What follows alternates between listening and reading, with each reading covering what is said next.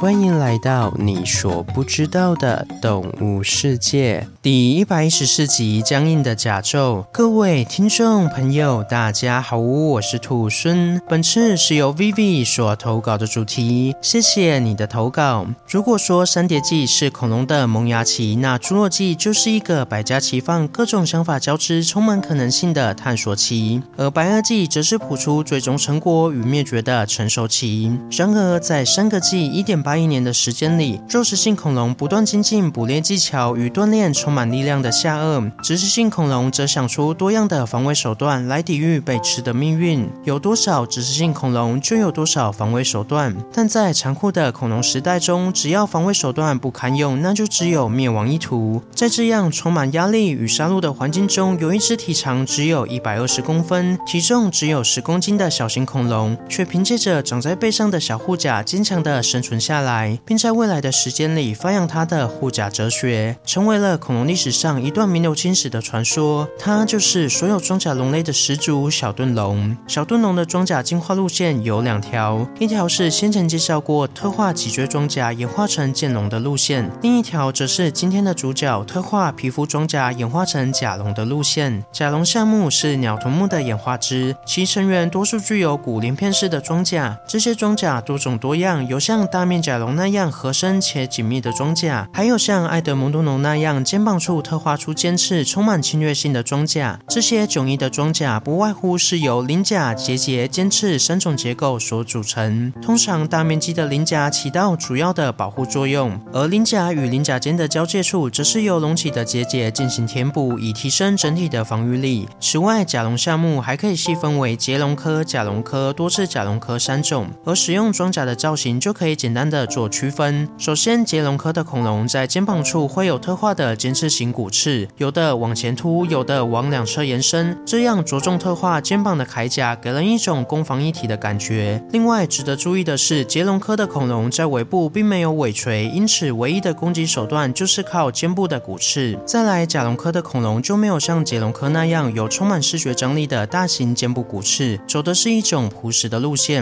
它们的骨甲更多也更密，几乎除了肚子以外的地方都有分布，展现了追求极致防御力的信念。然而，他们也不是单纯点满防御力而已。除了重视护甲的防御力外，他们还有由脊椎骨肿胀愈合形成的尾锤。这个尾锤随便一挥都可以给敌人造成有效的打击，而对手的攻击在这极致的护甲面前几乎没有任何的作用。所以，甲龙就好像一位身穿全装甲、手持流星锤的重战士。最后是多刺甲龙科，多刺甲龙科的恐龙非常标新立异。他们的铠甲上有中小型的尖刺，这些尖刺在前半部大而突出，后半部则越发收敛。但尴尬的是，在屁股的位置上又没有尖刺，取而代之的是一块由荐骨形成的大型护甲。可是这个护甲的位置又在屁股上面，而且还很大一片，给人一种好像穿了尿布的感觉，实在是帅不起来。除了这令人不解的多是甲龙科造型外，在甲龙项目中还有另一件神秘事件困扰了考古学界许久，那就是是他们怪异的石法，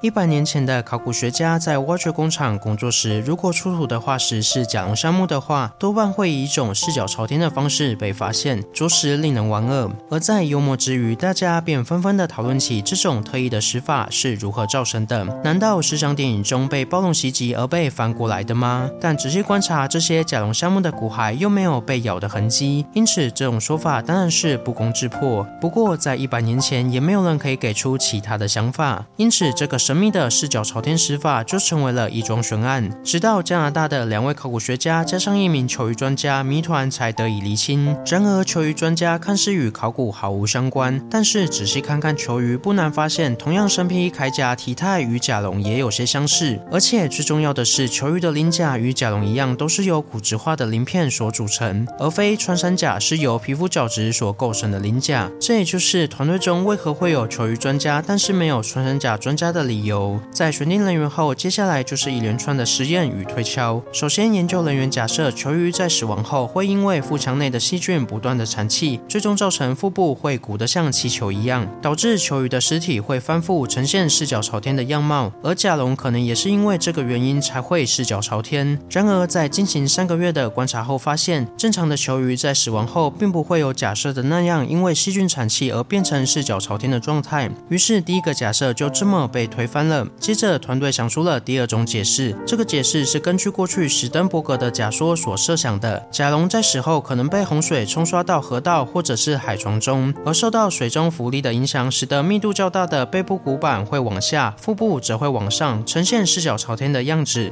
然而，团队更进一步设想，如果甲龙的尸体因为泡水肿胀而变成四脚朝天的样子，可能更具水浮力。因此，团队针对海上沉积地形进行探索，并成功的找到一些良好的甲龙化石。接着，对其密度与腹腔容积进行模拟推算，最后发现甲龙科的恐龙必须要肿胀到一定的程度才会呈现四脚朝天的现象，而节龙科的恐龙不管有没有肿胀，只要受到一点点外力影响，就会整个翻过来。虽然这样的解释只适用于漂游到海洋或者是河中的甲龙，但确实为这充满谜团的现象给出了惊人的一步。最后分享一下四月二十八号收到的赞助回馈内容，赞助者是匿名的，他说节目时间短短的很刚好，知识类太长了，听了会睡着，短短五分钟吸收一个动物知识很赞哦，继续加油，谢谢你的回馈。不过短短的节目还可以受到你的喜欢，真的是非常的开心哦。好了，今天的故事就分享到这边喽。对甲龙有什么其他的想法，欢迎在底下留言。如果喜欢我的节目，也欢迎追踪订阅及分给身边对动物自然有兴趣的朋友吧。最后，想要鼓励兔孙的话，可以到 Apple Pay 上给兔孙五星评价，或是点开关注页面给予兔孙小额的回馈。回馈的金额一部分也会捐给动物相关的福利机构哦。这样一来，除了可以给兔孙鼓励外，还可以做善事。那我是兔孙，我们下次见，拜拜。下集预告：蓝色脚的小精灵。